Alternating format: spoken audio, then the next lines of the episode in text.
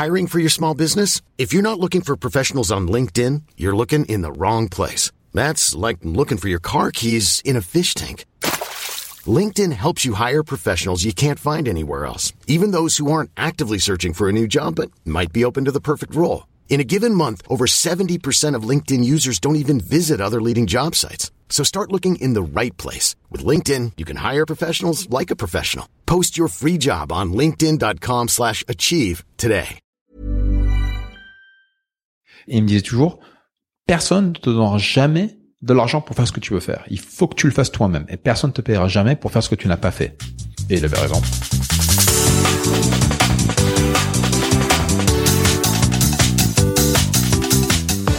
Bonjour à tous et bienvenue sur Sens Créatif, le podcast qui explore les motivations et les stratégies des artistes de l'image. Je m'appelle Jérémy Kleiss, je suis illustrateur à Paris et vous pouvez me suivre sur Instagram at Jérémy Kleiss.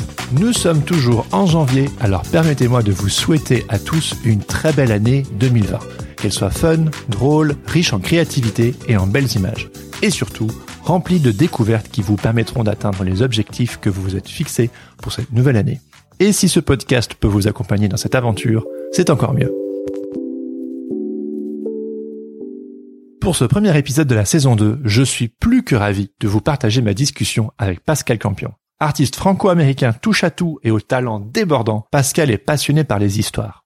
Et cela transparaît dans tout ce qu'il fait. Très impliqué dans le domaine du cinéma d'animation, Pascal a travaillé en tant que directeur artistique sur la série Netflix Green Eggs and Ham, l'adaptation du fantastique livre du Dr Seuss. Il a également participé à créer l'univers graphique du film d'animation Close, mais il a aussi travaillé pour Disney sur le film Vaiana ou encore DreamWorks Animation sur les pingouins de Madagascar. Et quand il ne travaille pas sur des films, il lui arrive de dessiner des couvertures pour Marvel Comics ou encore le New Yorker. Excusez du peu. Et quand il ne travaille pas pour les autres, eh bien il travaille sur ses projets personnels comme le fameux Sketch of the Day dont nous parlerons abondamment aujourd'hui. Projet personnel qui lui a ouvert de nombreuses portes, comme celle de travailler pour Disney par exemple. L'univers graphique de Pascal déborde d'amour, d'énergie et de créativité, et le moins qu'on puisse dire, c'est que de l'énergie, il en a à revendre. Dans cet épisode, découvrez comment sa passion pour sa famille ainsi que les petits riens de la vie sont devenus sa source principale d'inspiration. On aborde également sa manière d'observer le monde, sa discipline en tant qu'artiste, comment il fait pour rentrer dans le flot avant de se mettre à dessiner, et puis de l'importance de montrer son travail et des projets personnels. Si vous connaissez l'ADN de ce podcast, vous savez que ce sujet est important pour moi. Alors sans plus attendre, je vous propose d'écouter ma conversation avec Pascal Campion. Bonne écoute. Bah merci, je suis hyper content que tu aies accepté de, de, discuter sur ce podcast. Euh, on est ici au Max Creativity Tour à Paris. Oui. Comment s'est passée ton intervention euh, Ça t'a plu? C'était rigolo. Ouais. c'est marrant parce que je, je fais souvent des, des, des, discussions comme ça ou des, des, des talks. Hmm. Comme ça dans les écoles aux États-Unis, j'en ai fait euh, aux Philippines, j'en ai fait à Singapour, j'en ai fait un petit peu de partout. L'audience est toujours différente, mais en France, que les gens sont pas super réactifs. C'est très dur de, de de, surtout que tous les gens qui sont passés avant moi, il y avait rien, quoi. Donc c'était, ouais, ouais. J'ai vu, tu demandais alors, ça vous dit quelque chose? Bonjour, puis. J'essaie, quoi. C'est, vrai qu'en France, c'est, mais bon, c'est, c'est bien parce que tout le monde était. Ouais, c'est une différence de culture, quoi. Tout à fait. Et en grandi en France, je reconnais bien ce, ce, sentiment de, ouais. Ah, je vais pas me mettre, euh, on aura l'occasion. Je vais être le premier à rigoler. Euh, ça doit être un peu spécial. Ça fait combien de temps que t'es plus revenu en France? Ouais, enfin, J'étais là cet été, mais le... moi j'ai quitté la France en 2000. Ouais. Où je suis allé vivre aux États-Unis en 2000. Après, pendant, euh, je crois que la, la, fois où je suis revenu après ça, ça devait être en 2011 ou 12. Je crois que c'est pour Sunnyside en fait que je suis revenu la première fois. Ah ouais. Et puis après, euh, assez régulièrement, je, je, revenais en France avec euh, soit avec la famille, soit je de un truc comme ça où je viens pour deux trois jours et je repars. Je crois qu'une fois, je suis venu un mardi soir. Une fois, je suis venu un mardi soir, je suis reparti le mercredi soir. Vraiment le truc ah oui. avec la. Ah, okay. Sinon, pour là, c'est ces deux dernières années où pendant l'été, je fais des workshops en Espagne et en France et un petit peu en Europe. Où on est venu passer quelques temps en France avec la famille. Ah ouais, ouais. d'accord. Bah tu vois Sunnyside, ouais. on m'a offert ce livre pour le jour de mon mariage. Ah. Ouais, tu vois, c'est un cadeau de, de, mariage et ça s'y prête hyper bien parce que ton travail, euh, voilà, il est hyper euh, doux, plein d'amour, euh, beaucoup de scènes familiales, etc. Oui. Donc c'était hyper à propos. Et voilà, c'est comme ça que j'ai découvert ton boulot. Ah bah félicitations pour ton mariage. Ouais, c'était il y a six ans. Puis bah super. Je vois qu'il a vécu le livre, donc c'est. Ouais, bah oui. oui. Bien. Ça me fait plaisir quand je vois des livres qui ont, qui sont incornés, qui sont sales, tout ça, parce que ça veut dire qu'en fait les gens les ont lus, quoi. Donc. Euh... Absolument. Et puis quand j'ai su que tu étais de passage, en fait c'est quelqu'un de chez Adobe qui m'a dit ah viens et puis quand j'ai vu que tu étais dans le line-up, il faut à tout prix que je le rencontre et tout. et euh, habituellement je, je, commence toujours mes interviews par la une question qui est toujours la même en fait. Qu'est-ce qui te motive à sortir du lit le matin? Alors, qu'est-ce qui me motive à sortir du lit le matin ça, Alors ça, c'est rigolo parce que moi, d'une manière générale, je ne dors pas beaucoup. Je dors entre 4 et 5 heures par, euh, par nuit et le week-end, fois un petit peu plus.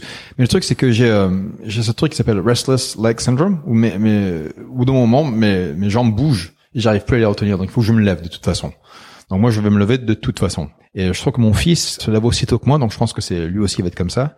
Et dans ma famille, on est euh, la moitié de la famille est comme moi, et l'autre moitié dort beaucoup. Donc c'est ça c'est rigolo. Mais si la question c'est qu'est-ce qui me motive à travailler, moi j'adore tout ce que je fais de toute façon. Donc euh, j'ai pas besoin d'autres motivations que ça. Le fait de créer des images, euh, que ce soit des images, des animations, de, ça, me plaît.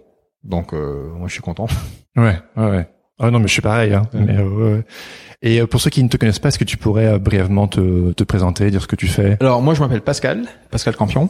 Je suis un artiste qui habite aux États-Unis et je, je fais de l'animation, de la réalisation, de production design, des livres pour enfants. Je fais des couvertures pour Marvel Comics et aussi des fois des intérieurs. Je fais des couvertures pour New Yorker. Je, enfin, je fais plein de trucs. Donc c'est dur de, de, de, ouais. Et là, je suis en train de mes, mes propres projets avec euh, différentes boîtes aux États-Unis aussi. Ok, super. C'est vrai que ça fait beaucoup. Hein. Bah, on a beaucoup de matière. Euh... Et je suis papa. Ouais. Marié aussi, donc. Ouais. Mais on va en parler. On va carrément en parler. Et est-ce que tu pourrais nous parler de ton parcours et ton arrière-plan euh, avant de découvrir le monde de l'image? Donc, si j'ai bien compris, t'es né aux États-Unis, mais en fait, t'as vécu ton enfance en France. Et c'est quoi qui t'a mené euh, euh, sur ce chemin-là, quoi? Alors ça c'est bien comme question ça. Alors moi oui effectivement j'ai grandi en France. Depuis tout petit on avait toujours des BD à la maison. Donc que ce soit Astérix Obélix ou Tintin, donc moi je lisais ça tout le temps. À l'école, je me rappelle qu'au fond de la classe, on avait euh, on avait un petit espace avec plein de, de, BD, il y avait des Lucky Luke notamment. Je me rappelle ah bah de lire le Lucky Luke et, et trouver que le dessin était super. Après j'ai découvert Chic Bill ou Kick Bill, je sais plus comment on disait ça. Et les tuniques bleues, le tunique bleu ça m'a énormément ah marqué. Fantastique. Et puis euh, mes parents avaient euh, des amis Yves et Janine. Et Yves, chez lui, il avait une salle entière qui était juste pour les recueils de Spirou. Ah oui. Donc on allait souvent chez eux et bon, moi, j'étais dans cette salle, je lisais tous ces Spirou, donc des années, des années avant que je sois né. Je, je, je, suis tombé dans ce monde et je trouve ça absolument euh, phénoménal. Et en même temps, mes parents étaient divorcés. Enfin, ma mère était remariée, mais, mais mon père, qui est aux États-Unis, m'a envoyé des comics. Ah donc euh, autant je lisais les Strange, les spéciales Strange qui étaient euh, ce qui était publié en France à l'époque, autant mon père m'a envoyé, m'avait abonné euh, aux séries américaines. Donc j'avais ce, ce, côté qui euh, où j'adorais les, les séries américaines, non seulement parce que je les aimais, mais aussi parce qu'en fait elles me rappelaient de mon père. Oui. Et donc euh, j'avais ce, ce, gros ce gros côté affectif qui était qui m'aimait beaucoup plus. Donc je suis tombé dedans en fait comme ça quoi. Au départ c'était juste parce que j'aimais les BD. Après mon frère a commencé à me faire dessiner. Et jusqu'à maintenant, on sait toujours pas pourquoi il a fait ça. Des fois, je vois pas, je, sais pas. Oui, c'est vrai. hein.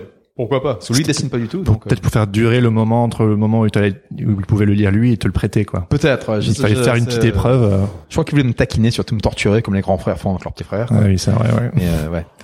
Je suis grand frère. Tu es un grand frère. je suis petit frère moi. ouais. Et donc du coup, euh, t'étais obligé de dessiner pour lire les comics. Ouais. Et puis c'est comme ça que tu t'es pris au jeu. Voilà. Après, je me suis jamais arrêté quoi. Le truc c'est que jusqu'à ce que j'arrive au lycée ou même aux, aux arts déco, j'ai jamais dessiné pour faire un beau dessin. Je dessinais toujours pour raconter une histoire. Mmh. Quand ma mère ressort les dessins que je faisais quand j'étais enfant, c'est beaucoup de bonhommes en fil de fer et plein, plein, plein de pages d'histoire de bande dessinée avec des bonhommes en fil de fer qui faisaient plein, plein de choses différentes. Quoi. Donc, essayer de dessiner pour faire un beau dessin, ça n'a jamais été mon truc parce que j'étais pas, j'arrivais pas à me concentrer là-dessus. Oui, il faut raconter quelque chose. Et pourquoi est-ce que les histoires, c'est si important pour toi? Ça, ça transparaît dans tout ce que tu fais, c'est incroyable. Ben, je pense qu'en fait l'histoire c'est important parce que c'est comme ça qu'on voit la vie. Enfin, du moins moi. Je, il me faut toujours une raison pour faire quoi que ce soit je cherche toujours la raison derrière la raison, comme tu disais plus tôt. C'est dur de, pour moi de voir une bouteille d'eau, de pas me demander d'où elle vient, ou qui a fait ça, ou comment ça a été construit, ou quelle est l'usine qui a construit ça, comment l'usine a été construite. Est-ce qu'on a pensé à un moment donné que ce plastique allait finir dans l'océan? Non, c'est l'air bête comme ça, mais tout ce que je vois, c'est comme ça. Je me baladais à Paris ce matin et je me posais la même question. Je passais au-dessus de d'un petit euh, bridge, un, petit pont qui était au-dessus de, de rails de, de chemin de fer. Je me disais mais attends, il y a plus de train qui vient là, il, vient d'où, ça fait quoi Il y a des arbres ici, c'est qui a construit ces bâtiments? Il y a un bâtiment qui est au beau milieu, qui reçoit la lumière, qui est magnifique. me dit, qui est-ce qui a construit ça? Qui vivait là? Constamment, je me pose ces questions. Mais c'est rare pour moi de m'arrêter devant un truc et dire oh que c'est beau. C'est comme un acteur en fait qui travaille son personnage en imaginant le backstory. Oui. Pour rentrer dans le ouais, ouais. dans le personnage, dans la peau du Tout à fait. personnage. Ouais. D'ailleurs, c'est c'est marrant que tu dis ça parce que surtout au début, quand je faisais, euh, quand je bossais sur les films au départ, c'est exactement ce que je faisais. Quand je dessinais, de- je, concevais des décors ou des lieux. C'était pas des décors, c'était des lieux qu'on faisait à la base. Et après, on, faisait des décors à partir des lieux, mais on, on devait toujours retrouver l'histoire des lieux parce que le- les personnages, les, les- lieux étaient des personnages à temps plein dans tous les films sur lesquels j'ai bossé, surtout avec Disney. Et donc, il faut toujours qu'on retrouve, qu'on reconstruise l'histoire. Quand on faisait un pitch, on disait ah, donc ça, ce, ce mur est là parce qu'en fait à cette époque-là il y avait ça, ça, ça. Et c'est c'est fou à quel point cette backstory, même si l'audience ne la connaît pas, elle donne un sens à tout ce qu'il y a, même si tu n'es pas au courant. Si tu, si tu ne sais pas quelle est l'histoire qui est derrière ça, tu reconnais qu'il y a un sens. C'est Bien sûr. c'est- c'est c'est absolument euh, phénoménal pour moi cette idée de, de savoir que. Mais c'est pour ça que mon podcast s'appelle aussi Sens créatif parce Ah, que bah oui. moi je suis pareil en fait, j'ai vraiment besoin de sens pour créer quelque chose. Je suis pas un technicien qui se dit tiens, euh, j'ai juste envie de redessiner ça du mieux que je peux. Moi j'ai besoin de que je raconte quelque chose. C'est pas tant le côté narratif, mais c'est plus communiquer un message. C'est peut-être plus. Euh, Ben justement, ça c'est intéressant ce que tu dis parce que maintenant, au départ, moi, ma narration, c'était c'était surtout ça. C'était A à B, B à C, D. Maintenant, maintenant, c'est plus le, le côté narratif, de le côté émotionnel. C'est-à-dire Mhm. que tu regardes mes images, il y a moins de choses qui se passent euh, au point de vue action, mais il y a plus de, de Ah oui, d'histoires à l'intérieur qui se passe. Et ça, c'est euh, c'est important. Et ça, en fait, pour moi, c'est euh, c'est un autre niveau de la narration. C'est là où vraiment tu tu tu regardes les films du studio Ghibli, par exemple. Ah oui. C'est marrant parce qu'il y a plein plein d'actions, mais vraiment, si tu penses, c'est- c'est tout ce côté émotionnel qui souligne, ou que l'action souligne, Ah oui. qui est, qui est, qui est phénoménal. Et ça, c'est c'est super dur à faire. Enfin, pour le, pour le faire bien, c'est euh, Quand on parle des films Ghibli, on, je pense que la première chose dont on parle, c'est pas forcément euh, l'histoire, c'est comment on s'est senti, tout à fait. ce qu'on a ressenti. euh, c'est complètement inconscient en fait. Il y a, il y a un auteur que j'aime beaucoup qui s'appelle euh, Aoki Murakami. C'est un écrivain, c'est pas un, c'est un artiste. Euh, je suis tombé sur ces euh, sur ces bouquins tout à fait par hasard en fait. Je, je prenais un avion, j'ai trouvé ça dans l'aéroport, j'ai j'ai j'ai lu. Et c'est la première fois où je, je lisais une histoire qui ne m'intéressait pas, mais dont je ne voulais pas sortir. Parce que l'histoire en elle-même me paraissait absolument euh, banale, mais l'émotion que je ressentais en lisant m'avait complètement transporté. Et ça m'était jamais arrivé avant. Et euh, donc je relisais, je relisais la même histoire, ce qui ne m'arrive jamais en fait. Et c'est la première fois que je me suis rendu compte à quel point une histoire peut te transporter émotionnellement. Ouais. Et après j'ai lu euh, une histoire qui s'appelle The Road de Cormac Ah McCarthy. oui, oui, y c'est la première, film, hein. première- ouais, enfin, j'ai lu le bouquin avant de voir le film. Et le bouquin, c'est la première fois que j'ai, que j'ai pleuré en lisant. M'est- mais littéralement, j'avais des larmes qui me tombaient. Et je- ça ne m'était jamais arrivé. Ça n'est jamais arrivé depuis non plus. Et c'est aussi après avoir eu des enfants. euh, en ayant grandi un petit peu, le, le- que ce, ce côté plus émotionnel est, est apparu avant. Je n'étais pas du tout comme ça. Ouais, ben, euh, ce serait top si on pouvait en parler justement. On voit dans ton travail que l'aspect familial transparaît partout. Tu t'es marié en 2007, en 2008, tu as eu ton premier enfant et on peut je me suis un peu préparé hein, pour Oui, l'interview vois. et, et, et on peut on peut lire que pour toi ça a été un, un déclencheur en fait euh, cette vie de famille ça a déclenché une passion. Tu parles de euh, de ces moments euh, transcendantaux et qui plein de significations pour toi. Est-ce qu'on peut un peu parler de comment est-ce que cette vie de famille a été un catalyseur pour toi dans ton travail? Alors c'est euh, d'une part, je dois donner beaucoup de, de félicitations à ma femme pour ça parce que me supporter c'est pas souvent facile. Parce que autant on voit mes images et on dit ouais c'est super, il est vachement rigolo tout ça, mais en fait à la maison je suis pas toujours comme ça non plus quoi. Donc ma femme elle c'est elle est vraiment comme ça. Elle a vraiment ce côté euh, très euh, outgoing, très euh, extraverti. Elle aime beaucoup parler puis elle me soutient beaucoup beaucoup. Mais je me rappelle lorsqu'elle est- lorsqu'elle tombée enceinte. On était à l'hôpital et on, on, euh, nous a dit que c'était une fille. Et je me rappelle que je tenais sa main si fort et j'étais tellement content que les, les infirmières me félicitaient moi plutôt qu'elle. Ah c'est drôle. Et c'était vachement rigolo. Donc jusqu'à ce jour, mais pourquoi tu te félicites toi et pas moi? C'est vrai. Et euh, quelque chose qui s'est passé dans ma tête. Tout d'un coup, je sentais que j'avais une raison d'être. Ce qui est marrant, c'est qu'avant ça, je me disais que tout allait bien, j'avais pas de problème, j'étais content. Et puis là, tout d'un coup, je me disais, bah, il faut que je sois. C'est même pas consciemment, c'est quelque chose qui a changé dans ma tête où je me suis dit, tout d'un coup, j'ai une mission.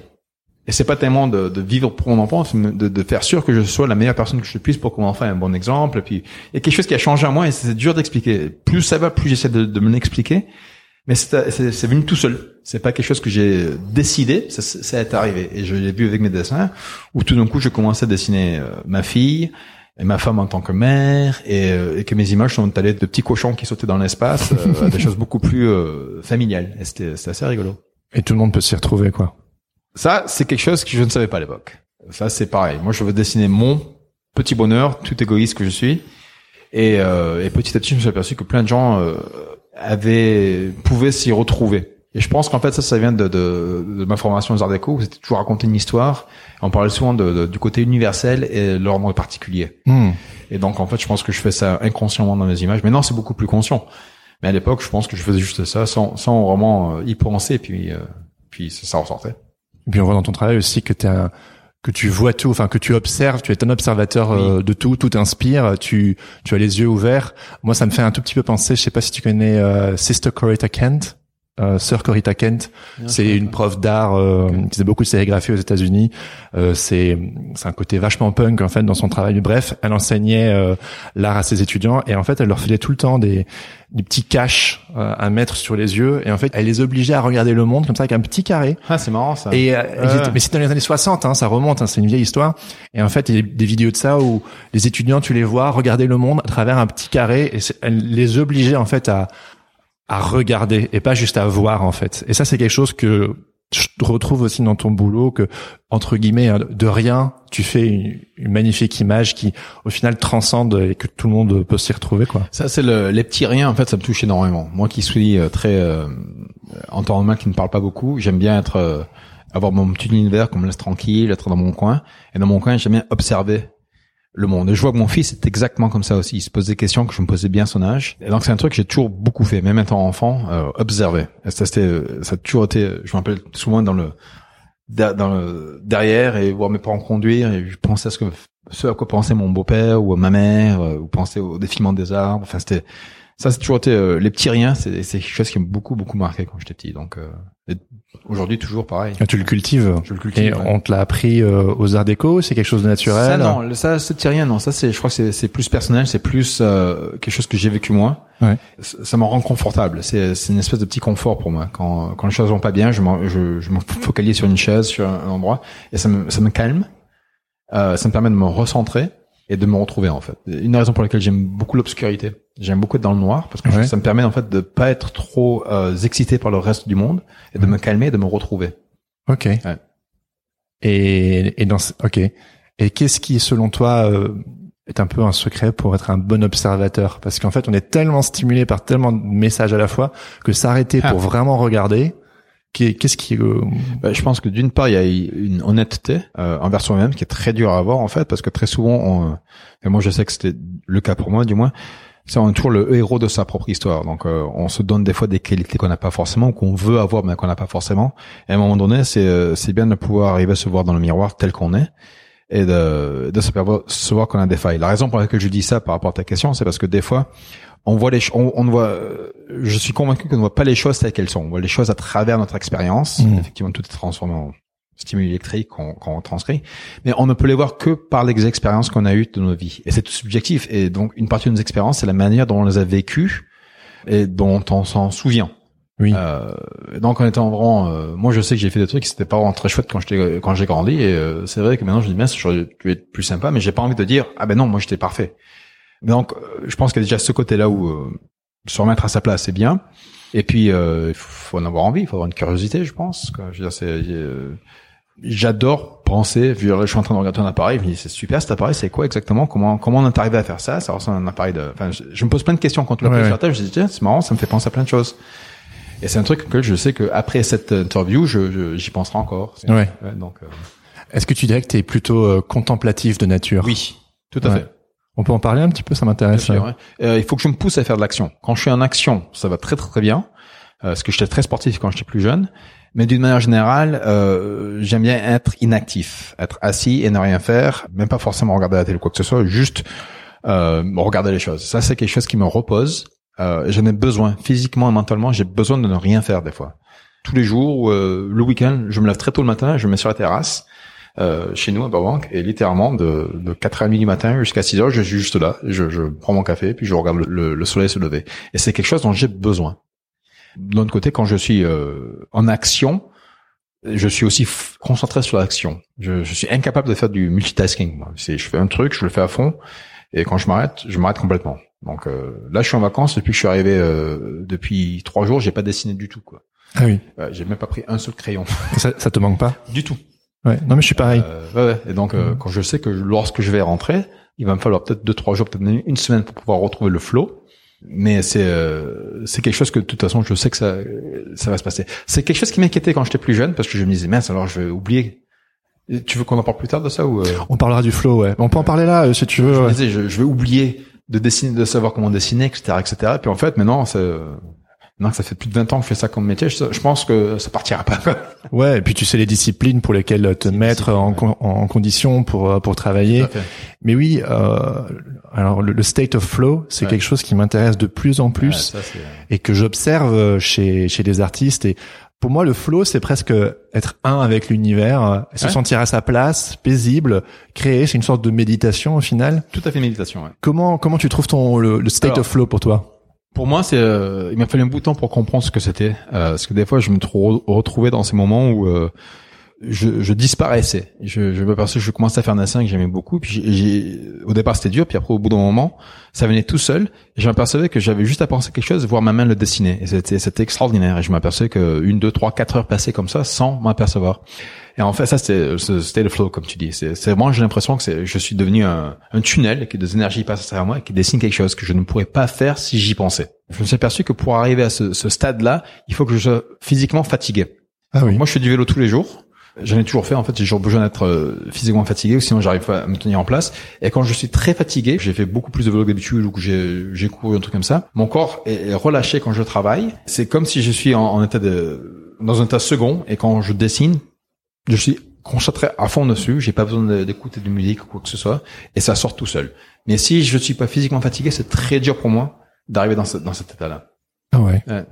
Si j'imagine que c'est différent pour tout le monde. Mais tu me dis, tu te lèves à 4h30 mhm. jusqu'à 6h, ceci de la méditation au final. Ça, c'est le week-end, ça. Ah, le week-end. pendant la semaine, quand je me lève tôt, je travaille. Tout de suite. Ouais. Mais t'es pas tout de suite fatigué. Ah si tu fais le vélo, tu fais le vélo. avant je faisais, mais maintenant que j'ai les enfants, je, il faut que je, maintenant avec les enfants, j'ai complètement changé ma ma méthodologie.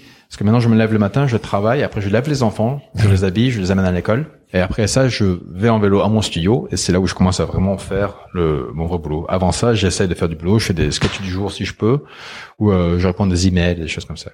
D'accord. Et donc tu te fatigues volontairement ouais. pour être dans le dans le flow. T'as essayé déjà de travailler sans être fatigué? Oui, c'est très dur pour moi. je le fais. La vie n'est pas contrôlable à 100%. Ma vie n'est pas contrôlable à 100%, surtout avec des enfants. Donc je suis obligé de travailler des fois sans être fatigué et je, je, je sens que j'ai moins de patience, moins de j'ai moins de capacité à entrer dans cette dans cet état-là. Ce qu'il y a c'est que j'ai pas non plus comment expliquer ça? Je je suis pas toujours inspiré quand je fais mes images. Surtout quand je travaille pour les studios pour des clients, très souvent, enfin c'est même rare, je dis, que, que, que je sois super inspiré. Le, dernier projet sur lequel j'étais, j'aimais beaucoup, donc j'ai fait des trucs super.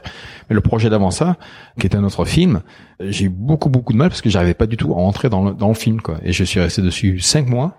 Je sais que chaque image que je fais pour ça, c'est il a fallu que, que j'arrache et je suis pas du tout fier. J'essaie de faire le mieux que je pouvais, hmm. mais bon, c'est pas forcément un film que je voudrais. Enfin, c'est pas forcément des images que je voudrais revisiter, quoi.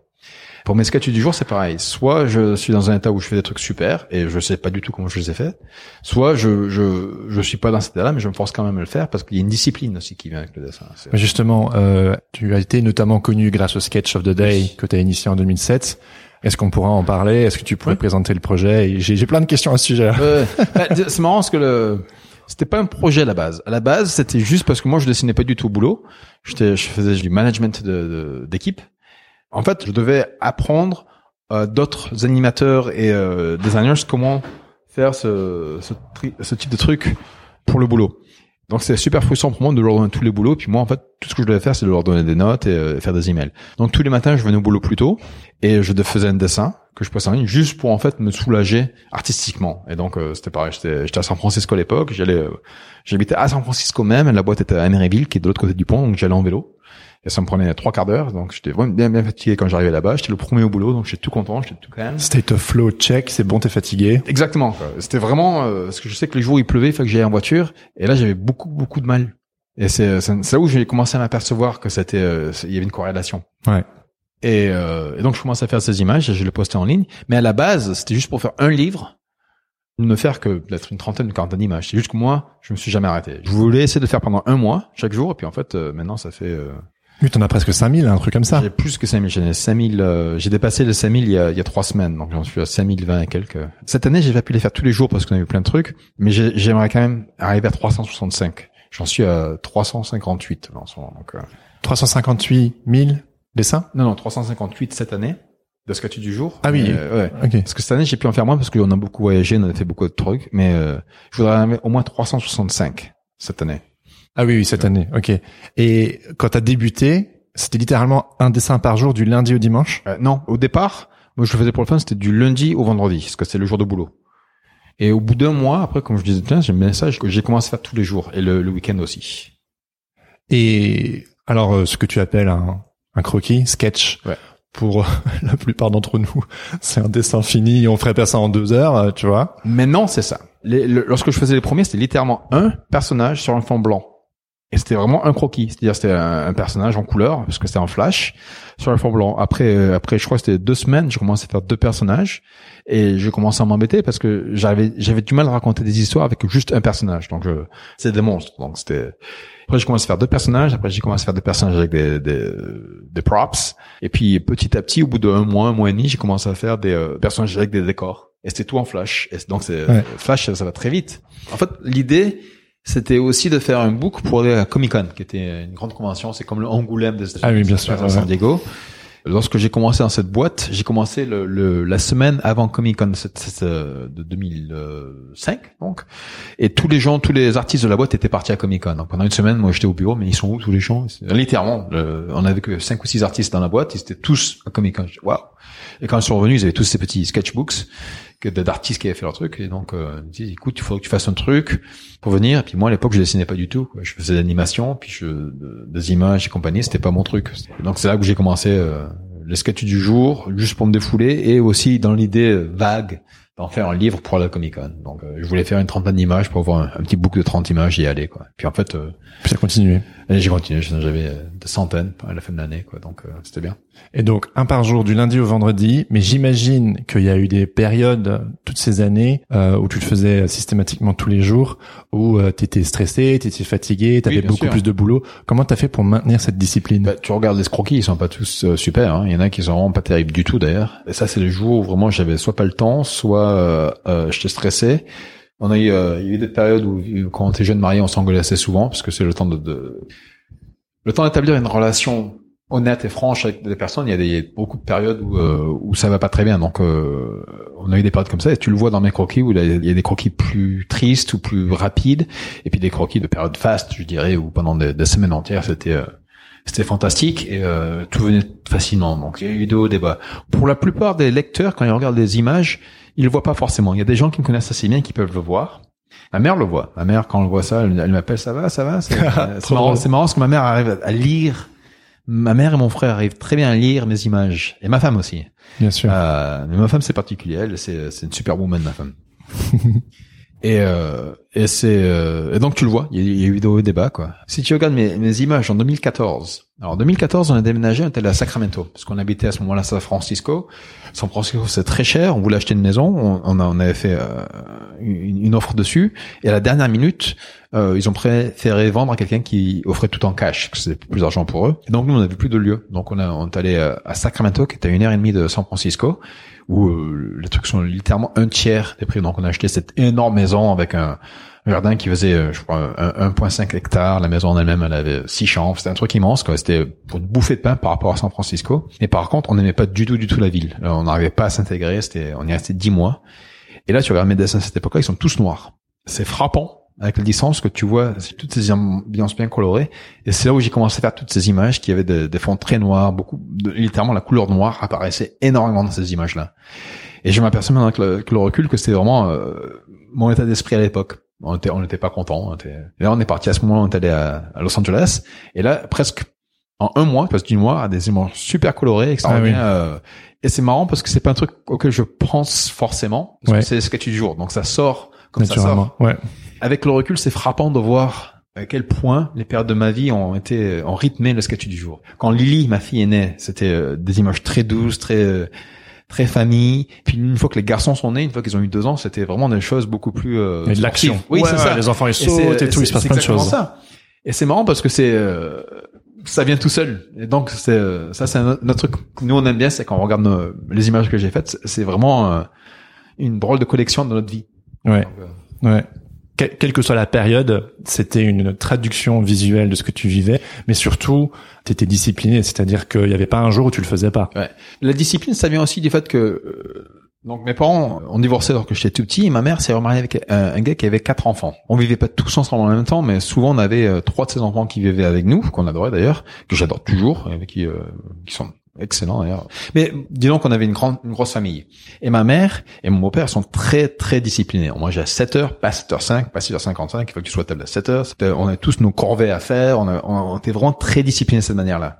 Et je crois que ça, ça m'a beaucoup beaucoup servi à être discipliné dans ma vie professionnelle aussi. Donc moi je, je travaille de cette heure-là à cette heure-là, je m'arrête à cette heure-là, je fais un break, je fais ceci, je fais cela. J'ai une manière très rythmée de vivre ma vie qui vient de...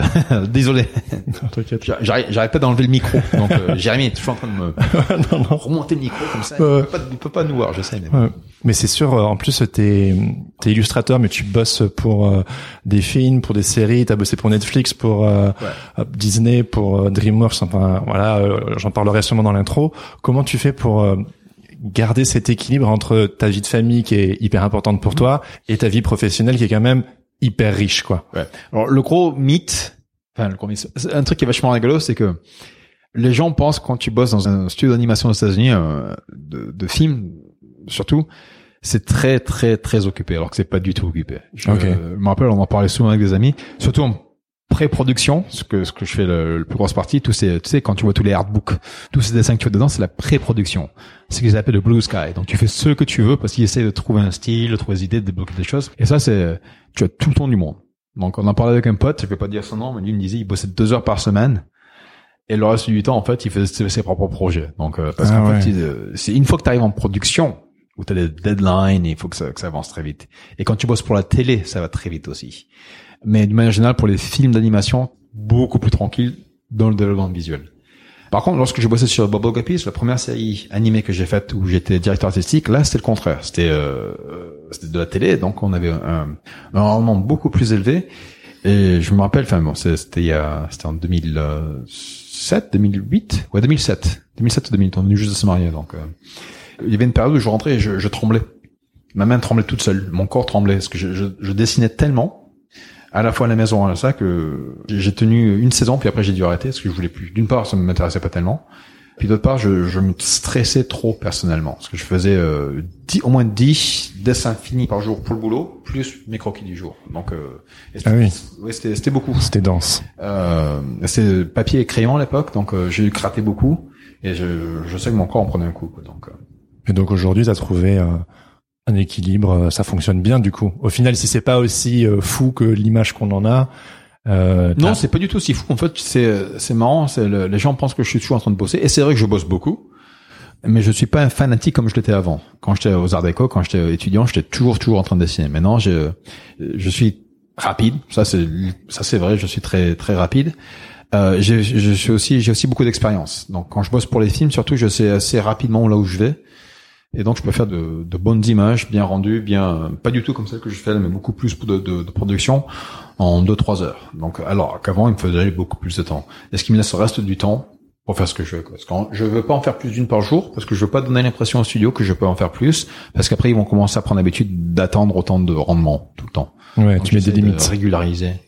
Ça, c'est un truc que j'ai appris euh, en bossant dans la pub. Euh, parce que en bossant dans la pub, tu travailles, tu as peut-être 15% de, de, de, création, tout le reste c'est vraiment de, de, la production. Et euh, c'était pas, j'étais très rapide à l'époque, mais mon producteur, mon producer, Anthony, lorsque je lui donnais mes, euh, mes images, mes, mes animations, il les gardait pendant deux trois jours avant de les donner aux clients. C'était un peu le réflexe de Pavlov, où il savait que tous les deux trois jours ils allaient avoir un certain nombre d'animations, et ils attendaient ça et pas plus. Ouais. Nous, ça nous permettait de faire deux, trois, quatre pubs en même temps moi en tant que qu'artiste, ça, ça, me dérangeait beaucoup à la base que les gens ne voyaient pas mes dessins. Et après, je m'apercevais qu'en fait, ça me permettait de faire plus de choses et que de toute façon, ils allaient les voir, mais ça, ils allaient les voir sur un sur un schedule, un emploi du temps que mon producteur avait euh, avait fait et ça marchait très bien quoi. Ouais. Donc euh, maintenant je fais la même chose. et puis tu es devenu très rapide aussi grâce à ton expérience et c'est quelque chose qu'on peut lire aussi sur ton site. Tu donnes deux conseils dessinés et montrer votre travail. Montrer le travail, ça c'est super important. Il y a plein de gens qui ont peur de montrer leur boulot. Oui, bah, j'avais peur aussi, j'ai toujours peur d'ailleurs, mais euh, le fait de le montrer, ce qu'il y a, ce qui est bien avec euh, montrer le travail, c'est que quand on monte pas son travail, on construit à l'intérieur de sa tête tous ces jugements sur son boulot. On se dit que c'est mauvais, que ça marche pas, que c'est ceci, que c'est ça. Alors que quand on monte, on se perçoit que les gens ne voient pas du tout la même image. Il y a un support graphique et eux, ils lisent ça complètement différent. Nous, on va voir que la main est mal faite, que les, les couleurs sont pas bien ajustées et tout ça. Les gens, ils vont regarder ça, ils vont lire une histoire. Et si l'histoire est lisible, tout le reste, ça va leur paraître normal.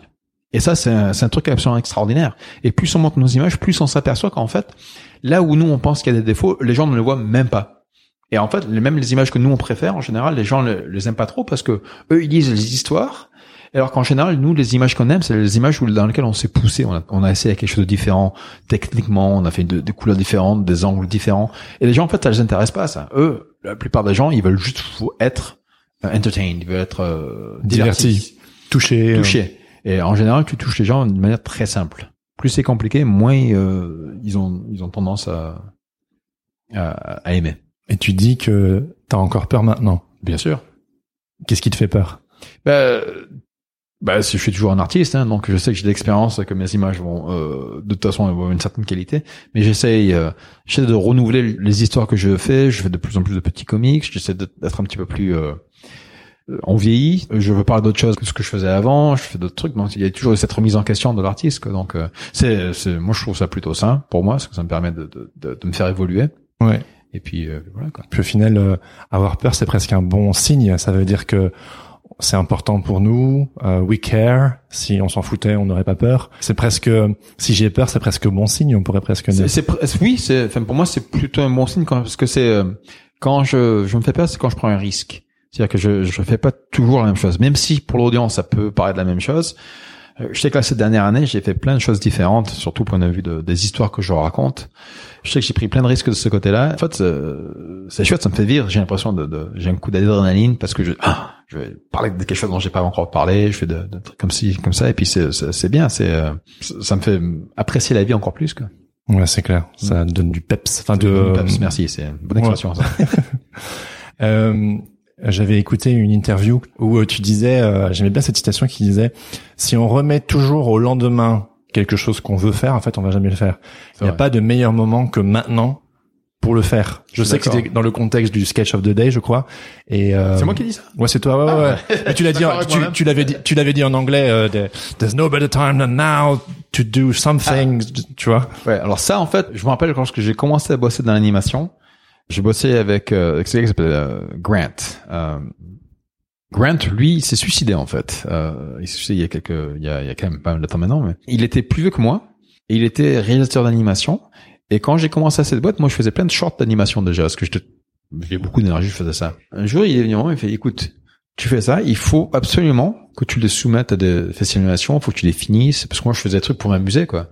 Et il me disait toujours, personne ne te donnera jamais de l'argent pour faire ce que tu veux faire. Il faut que tu le fasses toi-même. Et personne ne te paiera jamais pour faire ce que tu n'as pas fait.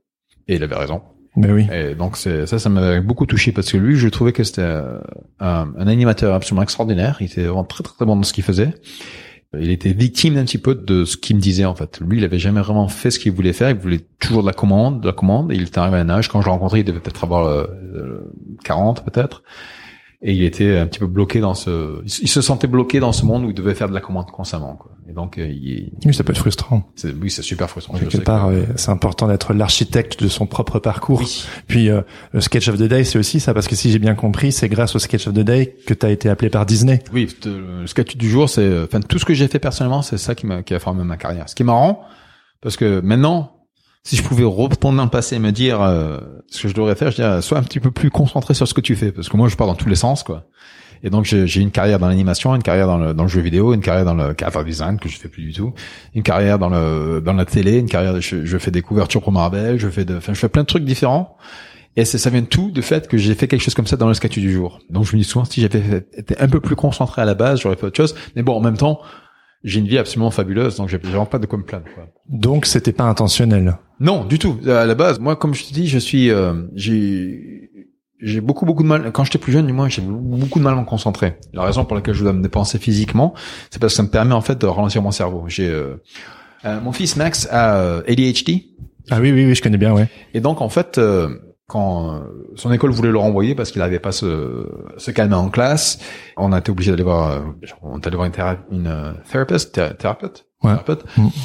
Et ce qui est marrant, c'est qu'elle commence à me dire, bah, est-ce qu'il fait ceci? Je dis, oui, il fait ça. Est-ce qu'il fait ci? Oui, ça. C'est, oui, il fait ça. Je dis, bah, donc, ben, effectivement, il a, il a tous les signes de ça. Je dis, mais attends, c'est, je fais exactement la même chose. Elle me regarde, elle me fait, vous avez jamais été diagnosti- diagnostiqué? T'es- Euh, non. Tu es ADHD J'ai jamais eu de diagno- diagnostic d'un vrai docteur, mais j'ai exactement le même symptôme que mon fils.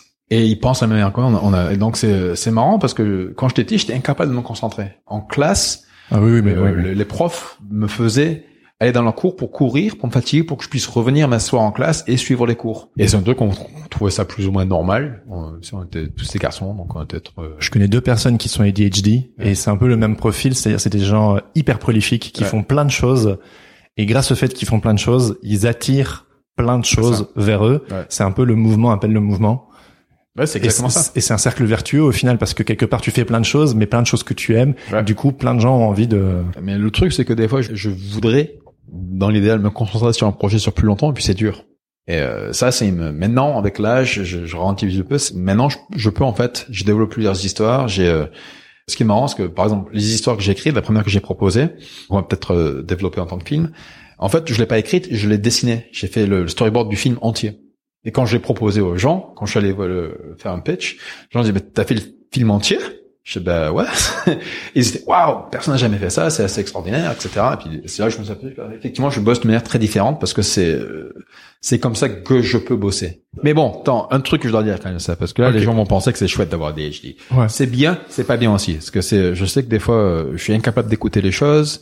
Moi, j'ai une chance énorme. Encore une fois, c'est ma femme. Elle, par contre, ma femme, c'est, euh, elle est envoyée du ciel. Elle sait s'occuper de moi. Elle sait, s'occuper de moi, c'est pas le bon mot. Elle sait me gérer. Elle sait quand je pète les plombs. Elle sait, elle sait exactement comment faire pour que je puisse fonctionner le mieux possible. Et c'est hallucinant. Je veux dire, je me rappelle quand on commençait à sortir ensemble et que je commençais à travailler l'après-midi, elle venait, elle retirait directement la, la prise de l'ordinateur. Fait, maintenant tu, maintenant tu, tu es avec moi. Et j'étais, Oh mais bon, elle était, elle a un caractère très intempestif, très, euh, elle, elle aime beaucoup, elle, elle en couleur beaucoup, elle, euh, elle aime la vie, euh, elle croit que la vie a plein dedans. C'est, elle est philippine, elle est extraordinaire. Et c'est, je sais que sans elle, j'aurais pas la carrière que j'ai maintenant. Ça, c'est, c'est clair. On dédie cet épisode à ta femme alors. Bah, tout ce que je fais, c'est d'aider ma femme et mes enfants. Super. Ben, je pense que c'est une super façon de terminer. Ah bah, ok. Pascal, merci énormément pour ton temps. C'était hyper agréable. Ah bah, super intéressant. Petite loge. Petite euh, loge, voilà, euh, Voilà. au Max Vagram, Creative. Ah, la salle euh, Walgam, Vargam. Ça, ouais, je sais ça. plus. J'ai découvert en même temps que toi. Ouais, c'est chouette. Voilà. Merci Pascal. Merci beaucoup. Au revoir. Au plaisir.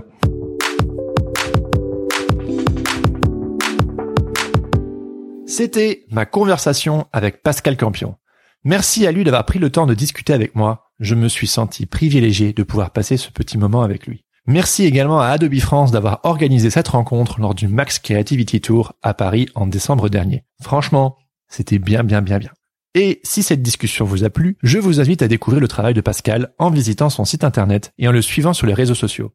Impossible de ne pas succomber au charme de ces milliers d'images. Promis juré, vous en aurez plein les. Il vient également de sortir un nouveau livre il y a quelques mois intitulé Room to Grow. Si vous aimez les beaux livres d'illustration parsemés de petites réflexions, cet ouvrage est fait pour vous. Si ce podcast vous plaît, je vous invite à vous abonner sur vos applications de podcast, à me suivre sur les réseaux sociaux, majoritairement sur Instagram, mais aussi sur Twitter et LinkedIn, à me laisser quelques étoiles ou un commentaire sur iTunes et Apple Podcast. Ça m'aide vraiment et c'est ce qui permet à ce podcast de se faire connaître ou à le partager avec un ami. N'hésitez pas non plus à m'écrire à jérémy-jérémy-claes.com. J'adore recevoir du courrier, donc ce sera avec grand plaisir que je vous lirai. Petite nouveauté, si vous vous abonnez à ma newsletter, recevez toutes les deux semaines, en plus des liens et des notes de chaque épisode, une recommandation pour vous accompagner dans votre vie d'artiste freelance. Le but, c'est de partager avec vous toutes ces ressources qui m'ont aidé et inspiré au fur et à mesure des années. Et par ressources, j'entends par là des livres, documentaires, podcasts, articles et autres vidéos qui m'ont inspiré. Vous l'aurez probablement remarqué si vous écoutez ce podcast depuis le début, celui-ci n'est plus sponsorisé par Creative Pep Talk, mais pourrait l'être par vous. Et oui, c'est nouveau, ça vient de sortir, Excite le sponsor, bonjour la communauté Sens Créatif.